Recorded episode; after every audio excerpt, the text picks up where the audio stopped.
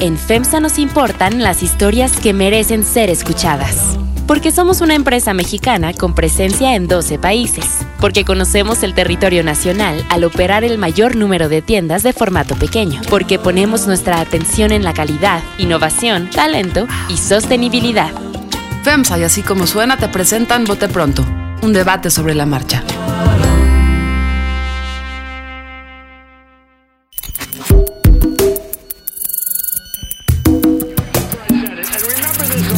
Carlos Puch, María Scherer Ibarra,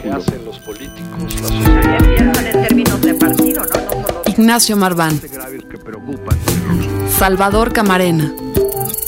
Este era uno de los grandes orgullos del gobierno de Peña Nieto, este gobierno asociado con la corrupción. Es que no sirve para hacer política. En Bote Pronto. Un debate sobre la marcha. Bienvenidos a Bote Pronto de este martes. Déjenme saludar a nuestra invitada de hoy, Galia García Palafox. Galia, ¿cómo estás? Hola, Carlos. Salvador Camarena, ¿cómo te va? ¿Cómo pasaste el puente, Nacho Marván? Todo tranquilo, afortunadamente. Bien, pues eh, quiero empezar con este tema porque hoy el presidente de la República eh, firmó un compromiso personal, no es ley, pero firmó un personal, y, y cuya redacción me llama la atención porque me parece que para un presidente que pide unidad y que todos estemos unidos y que se acabe y ya todos somos juntos, voy a leer un par de párrafos sobre su compromiso de no reelegirse. Eh, menciona sus ganas de hacer eh, la práctica de no revocación y dice, sin embargo, mis adversarios políticos, los conservadores, que creen que soy yo como ellos porque su verdadera doctrina es la hipocresía, vociferan que la propuesta de someterme a la revocación del mandato encubre la intención de reelegirme en 2024. Y termina. Entonces pone cuatro puntos diciendo más o menos qué va a hacer y dice, sepan pues señores conservadores que abandonaré la presidencia en el día preciso que marca la máxima ley y que en 2024 me iré allá por palenque, pero también les digo con sinceridad y en buena lid que deseo de todo corazón y con toda mi alma que lo logrado para entonces sea muy difícil de revertir y que el país no retroceda a los inmundos y tristes tiempos en que dominaba la mafia del poder. Esto firmó el presidente hoy en una ceremonia en la mañanera, en frente de todo mundo. Galia, ¿cómo ves al presidente? ¿No le gustó firmar o qué? Enojado y en campaña aparece todavía, ¿no? Presidente haciendo promesas, peleándose y hablando de los otros. No parece que tenga muchas ganas de unificarnos, de hacernos un solo país. O- todavía están los conservadores, los neoliberales, los malos del otro lado y el mensaje es para ellos. Y gobernando como lo ha hecho desde el símbolo, firmando algo que es extralegal un poco. Pues, no, no es legal, no, es un no, compromiso no. personal, pero en Como ese de tono- campaña. Pero en ese tono. No, de que. No, a ver, a ver. Salvador. Bueno, eh, lo escuché. eh, al- además lo pronunció de una manera solemne, es decir, se, se creyó el momento. Habían pospuesto esta cosa que iba a ser el día de ayer, pero don 18 de marzo pues se atravesó 18 y de pues marzo. modo de, de- de- de ponerle ahí un ruido a San Lázaro y entonces pues lo pasaron de... Y hoy lo leyó. Creo que el presidente no quería firmar eso. O sea, de, de verdad, el tono es iracundo. ¿Por qué redactas? Dicen que el lenguaje oral de repente, pues uno puede excederse, cometer eh, excesos, eh, eh, tener ahí, pero cuando uno escribe ya es otra cosa. Y él escribió esto y lo, cuando lo revisó dijo, sí, así. Y es durísimo en cuanto a decir la división que, decí- que mencionaba ya Galea. Para él no, existe un México unificado, porque para él no existen los conservadores dentro de ese México unificado. Solo existen los que, eh, como él, piensan que hay que hacer justicia social, que hay que primero los pobres, lo cual está muy bien, pero los que no piensen así o los que comulgaron con ideas que no privilegiaron eso, no caben. Por eso él espera sí que lo que se haga en estos seis años no pueda ser revertido. Incluso un reportero le dijo, bueno, pero una cosa es que usted se vaya y otra cosa es que no se quede alguien de Morena. Y él aceptó la posibilidad de que no se quedara alguien de Morena. Pero el tono ahí queda. Nacho. A ver, prim- primero, este, hay una cosa curiosa que señala Salvador. Yo lo oí, empezó muy solemne, pero ahí se cae ya en la última parte que es más personal y más de combate político. Sí se cae el, el tono, el tono solemne. Deja, sale el presidente y entra, digamos, el del combate político. Sin más que en campaña o no, yo creo que él está en el combate, básicamente en el combate político, y lo que me llama la atención no es si lo hubiera querido firmar o no querido firmar. A mí lo que me impresiona es que sí le dolió muchísimo, digamos, o le llegó muy fuerte, pues todo lo que vimos la semana pasada y la anterior, de que se quiere reelegir, se quiere reelegir, se quiere reelegir, digamos, escuchó, escuchó esa crítica y dijo, ni madre, los confronto y, yo no voy a cambiar mi manera de pensar y por lo que ustedes creen que va, va, a suceder. Entonces, es alguien que responde a lo que vimos las últimas dos semanas, que era toda una campaña de, es que se va a reelegir con la revocación, etcétera, etcétera, y si pues, pierde el tono de presidente y entra más al tono del combate político, no necesariamente la campaña. A ver, a mí lo que me sorprende del tono de hoy, y si lo, si lo junto con con Santiago Nieto el jueves denunciando eh, quien eh, supuestamente patrocinó el documental, eh, aquel del populismo. Si lo junto un poco con lo de Tatiana y el libro, ¿no? Y lo que ha pasado, es que, digamos que pareciera haber un presidente que no es él, desde que tomó posesión, en el de víctima. Este es un presidente víctima y él no es víctima. Él en los últimos tres meses no había actuado así. Era el ganador, era el que iba para adelante. Este es un presidente víctima. E, este es un presidente y por eso le salen sus peores, eh, sus peores impulsos. ¿no? Eh, sus impulsos del 2006, sus impulsos del 2012, ¿no? Este, esos impulsos, ¿no? Sus impulsos del 2003 o 4, cuando lo de eh, Bejarano. Y entonces no entiendo en qué momento estamos, en donde, en donde sale Andrés Manuel el víctima. ¿Por qué retoma el papel de víctima? ¿Por qué retoma y, y me deja pensando, no? Al contrario de lo que habíamos visto, que es que él iba a buscarse los enemigos todos los días, a pelear con alguien. Ahora parece que estuviera respondiendo a, a, los empresarios mucho en la última semana. A lo que él llama los adversarios conservadores, que también pueden ser otros, no solo los empresarios. y, del otro, lado, hay, grillos, ¿no? Cri, cri. porque quién sabe quién sean esos conservadores, quién sabe a quién le está hablando. No hay una sola iniciativa, bueno, el petardito este que comentamos aquí del señor Javier Corral y eh, no, no en 100 días y tantos no se ha articulado nada que no sea estrictamente... También no son tiempos, quiero decir, él está queriendo medirse con una historia que está lejos de ocurrir está en un debate político, pero, pero no tiene alternativa porque no tiene nadie que le, conteste. Entonces, ¿quiénes son sus adversarios conservadores que, que, vociferaron, dice él, por hipócritas, que se quería, ¿no? ¿Quiénes son? Unos cuantos comentaristas y tres o cuatro dirigentes políticos que la verdad no tienen mayor peso y que se curiosamente, digamos, era de risa esa campaña de se va a reelegir, porque era aceptar que están absolutamente derrotados lo que y que el gobierno de Andrés va a ser súper exitoso para tener miedo desde ahorita a una posibilidad de una reelección. Bueno, pero siguiendo esa lógica, ¿por qué hoy un presidente que, ¿Para qué les hace caso? la unidad, ¿por qué se hace víctima?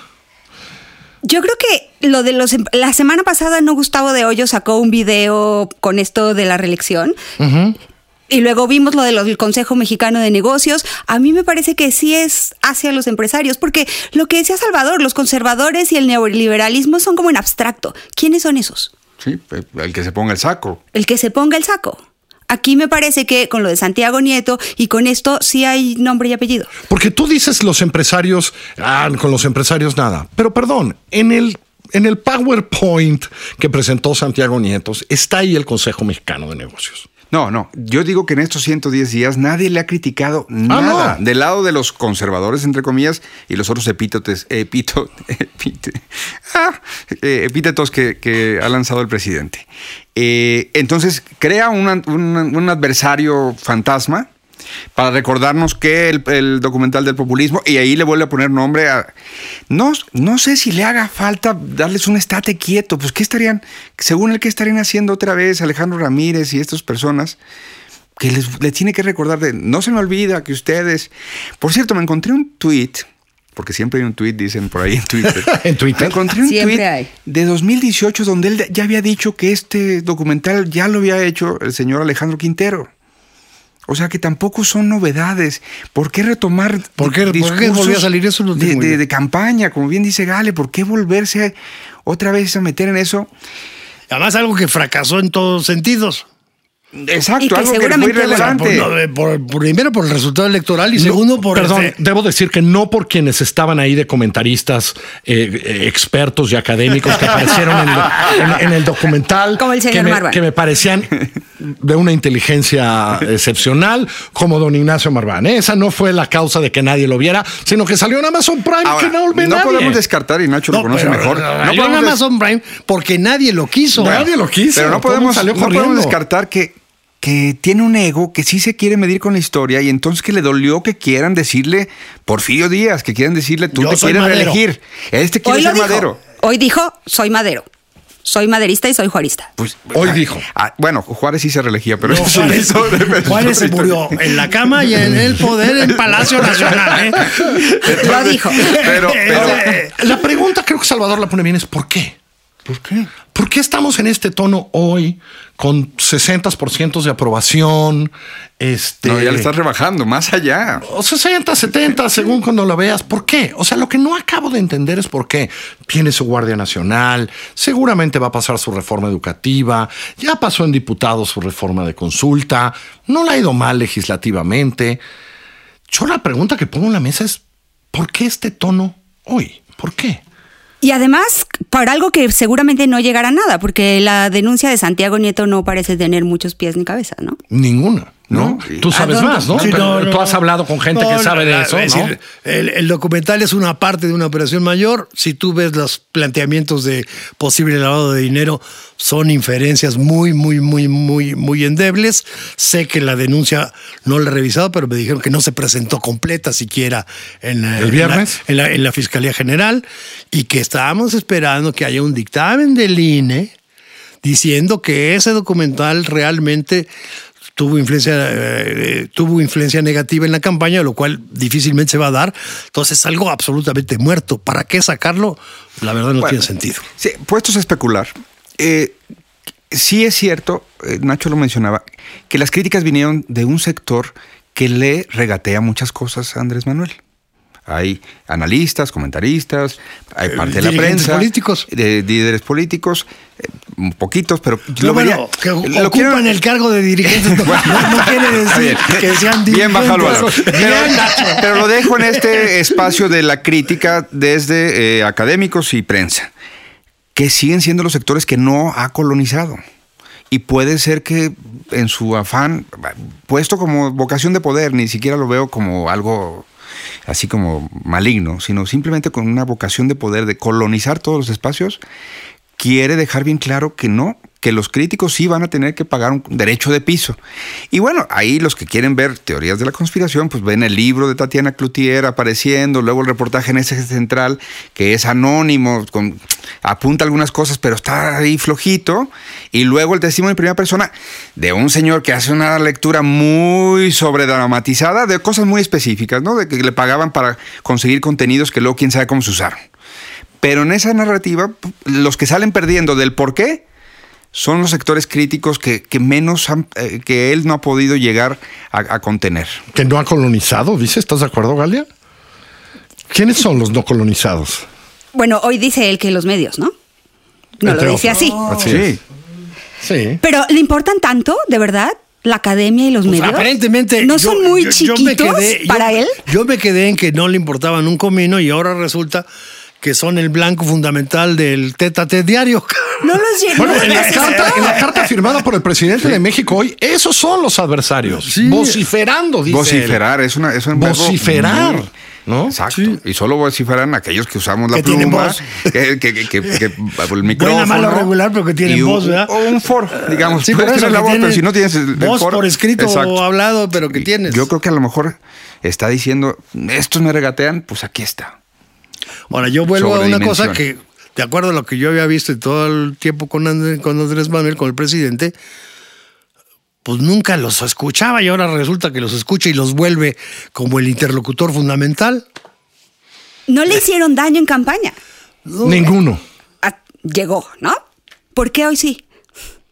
Bueno, es bien interesante el libro de Tatiana en algunas cosas. No me tomen tan, tan literal. Bien, en algunas bien, cosas, Salvador. En algunas cosas. Porque hace una lectura de la entrevista colectiva de Milenio y de la entrevista colectiva De en- Televisa. en Televisa. Y lo que cuenta Tatiana es que, que- que le fue bien en las dos. Y hubo grandes críticas. O sea, dices, mira, en la campaña veían que le fue bien. O sea, claro, porque él, sí- ella siempre pensaba que le podía ir muy mal. Entonces siempre iba a ganarlo lo menos, po- eh, digo, a perder lo, lo menos posible de, de esos encuentros. Pero, pues en efecto, no le ha ido mal. A ver, Salvo algunas voces, la verdad es que le ha ido bastante bien. Pero sí está enojado porque hoy decía y reiteran y reiteran, me cuiden su negocio, no se vuelvan tan predecibles. Pasquines, no se vuelvan pasquines. A mí, a mí lo que me llaman, yo no yo no había, no he leído el libro de Tatiana, pero lo- yo siempre lo he discutido con Carlos Push, digamos, que obviamente no era el, la- el propósito de la entrevista de Milenio, pero fue su gran lanzamiento. Sí, sí, sí, sí, sí, por fecha, por, Por fecha, cosas. por cuánta gente lo, lo, lo vio, No, no, no, millones no, de gente, muchísimo, o sea, muchísimo. por fecha, la calidad de las respuestas, la, la firmeza, la claridad de los propósitos, digamos, lo dejaron expresarse a- al ser, digamos, cuestionado seriamente, se fue a fondo y se lanzó. Ahí es la plata, ahí empieza la campaña, creo que tú escribiste así. Sí, sí, sí. Ahí Empezó. anuncia la cuarta transformación. Ahí anuncia la cuarta transformación. No me quiero ir hoy sin unos minutos. Entiendo que necesitaríamos más ideas técnicas y tal, pero lo quiero poner en, en términos políticos. A lo mejor yo no, yo seguí la campaña y, y a lo mejor me van a decir, ay Carlos, no te diste cuenta. Pero pensaba ayer mientras veía la licitación de Dos Bocas, su discurso en, Tula, y lo ponía con el combate al huachicol, con el que iniciamos el sexenio de verdad, este, y con todo esto. Yo sí no vi en campaña que el tema número uno para este gobierno iba a ser el petróleo. No lo vi. Es decir, eh, me parece que hoy Andrés Manuel plantea que la única manera de detonar el desarrollo es ese. Ese es su- indispensable. Esa es su menos. gran apuesta. En esas está. Eh, ha invertido uf, la cantidad de esfuerzo, tiempo, recursos desde el combate al huachicol, eh, tal cual, en eso.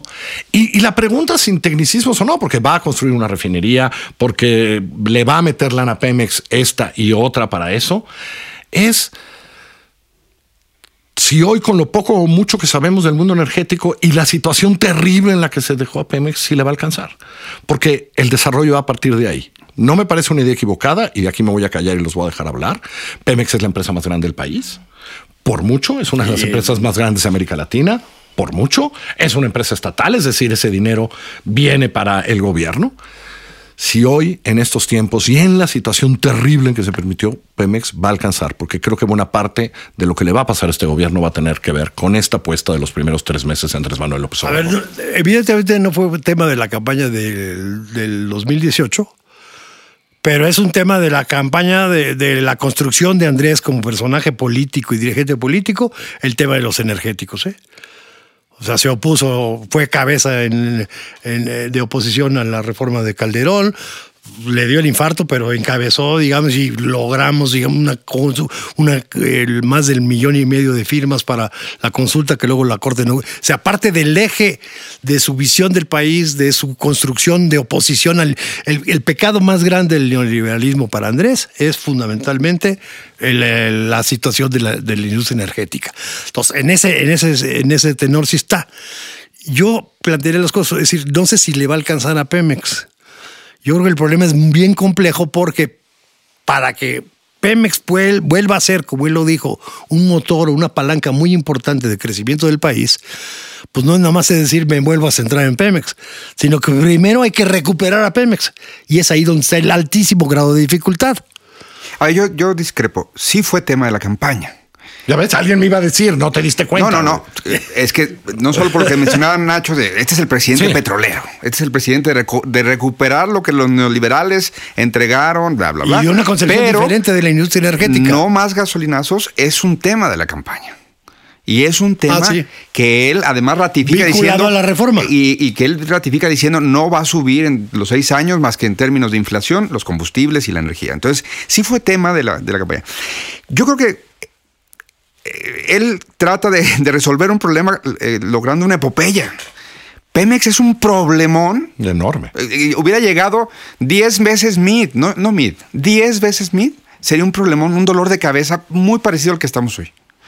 técnicamente. Ya si le agregamos que si refinería o no, ya es un, extra. Pero sí creo que el presidente es la gran oportunidad de afi- afianzar su sentido de soberanía y de identidad para lo que él cree que debería ser México, diciendo este problema solo tiene una solución. Y es que esta sea la re- el relanzamiento de la empresa más importante de México, a lo que la nostalgia de la gente de nuestra generación para arriba, Galia no, sino de nosotros para arriba, tiene de, que, de lo que llegó a ser Pemex. ¿Es posible eso?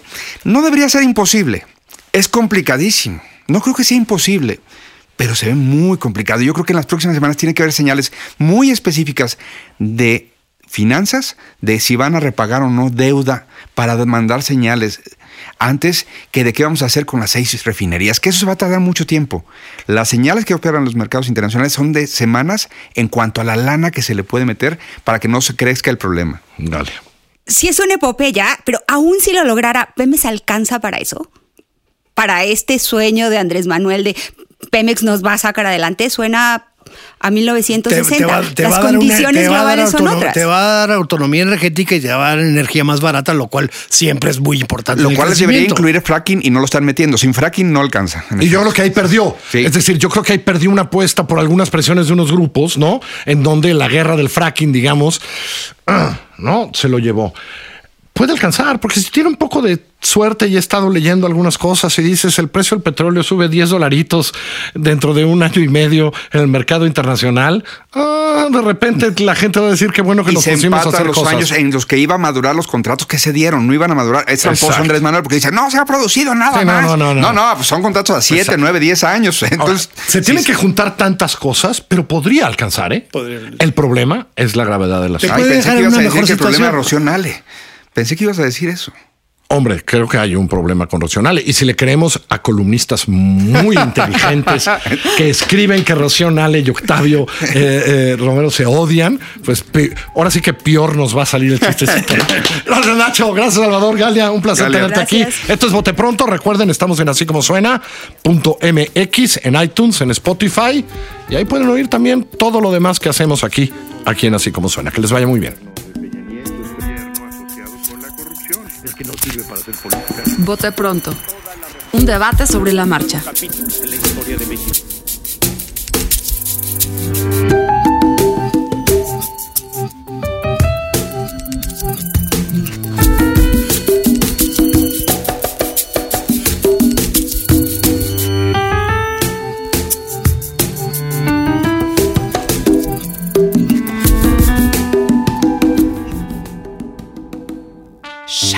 En FEMSA nos importan las historias que merecen ser escuchadas. Porque somos una empresa mexicana con presencia en 12 países.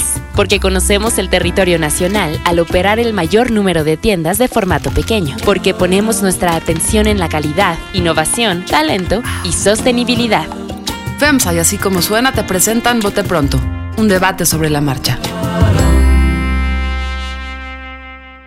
Si te gusta escuchar el bote pronto, te va a encantar escuchar Peras y Manzanas, el análisis de la realidad económica del país con Valeria Moy. Busca Peras y Manzanas en nuestra página en así como suena.mx, en Spotify, en iTunes y en nuestra aplicación.